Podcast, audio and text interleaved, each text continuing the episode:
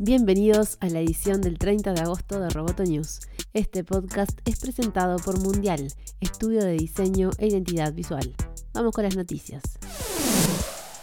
Amazon prepara un nuevo servicio de streaming gratuito y con anuncios publicitarios según dio a conocer The Information. Según este adelanto, el servicio podría recibir el nombre de Free Dive y sería totalmente independiente de Prime Video. Ofrecería series y películas con relevancia en el pasado y por el momento no contaría con contenidos propios o estrenos.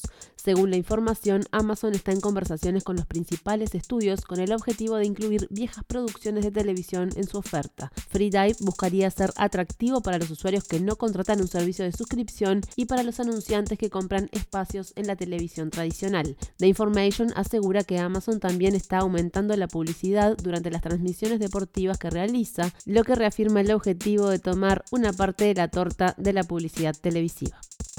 El gobierno japonés se convirtió en la primera nación que realiza una convocatoria abierta con grandes grupos de la industria para comenzar a discutir el desarrollo de autos voladores. Los proyectos fueron presentados en una reunión convocada por el Ministerio de Economía y Comercio nipón. La iniciativa japonesa apunta a diseñar una hoja de ruta antes de fin de año. Los potenciales participantes en el proyecto provienen del sector aeronáutico como Airbus, Boeing, ANA y Japan Airlines, del automóvil Uber y Subaru o de la tecnología como NEC. Los voladores podrían resolver problemas de transporte en regiones aisladas o montañosas o en el marco de operaciones de rescate en casos de desastre, dijo Shinji Tokumasu, funcionario del ministerio. Entre los proyectos presentados este miércoles, la empresa Cartivator está preparando un vuelo de prueba de su vehículo futurista pilotado SkyDrive para 2019. Uno de los objetivos de este grupo de jóvenes ingenieros, apoyado financieramente por el mega constructor automovilístico Toyota, es lograr encender la llama de los Juegos Olímpicos de Tokio 2020 y, más a largo plazo, aspiran a poder construir su vehículo en serie en el 2027.